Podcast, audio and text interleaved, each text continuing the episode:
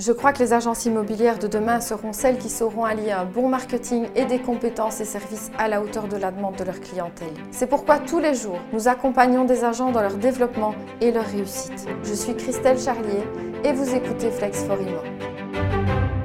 Chaque jour, nos clients hésitent à poster des biens sur leur page Facebook parce que, un, ils se disent que ça n'attire que des acquéreurs et actuellement ils n'ont pas de mal à en trouver, et deux, ils trouvent que tout le monde le fait.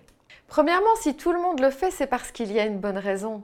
Ça marche, ça fait grandir leur audience et l'engagement sur la page. C'est la raison principale pour laquelle des clients s'abonnent à une page d'agence. Les conseils, l'histoire de votre agence, etc., c'est un bonus, mais on s'abonne surtout pour ne pas manquer un nouveau bien. Un acquéreur s'abonne à environ 5 pages d'agence immobilière lors d'une recherche. Un vendeur n'a en soi aucune raison concrète de s'abonner à une page d'agence s'il n'est pas déjà client. Par contre, une personne sur trois qui cherche un bien a également un bien à vendre. Et ça, c'est une donnée cruciale. Publier des biens permettra donc d'attirer des acquéreurs qui sont de potentiels vendeurs. Et comment ensuite transformer ces acquéreurs en vendeurs qui vous font confiance? En leur montrant comment concrètement vous vendez mieux qu'eux.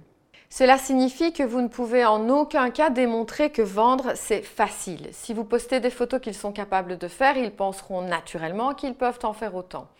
Même chose pour vos vidéos. Si le radeau peut faire aussi bien avec son iPhone, vous ne démontrez pas votre expertise.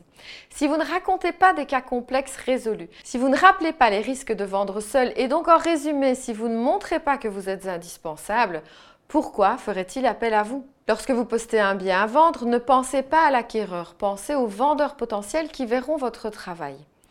Et gardez en tête, on ne poste pas des biens à vendre pour les vendre, mais pour aller chercher de nouveaux mandats.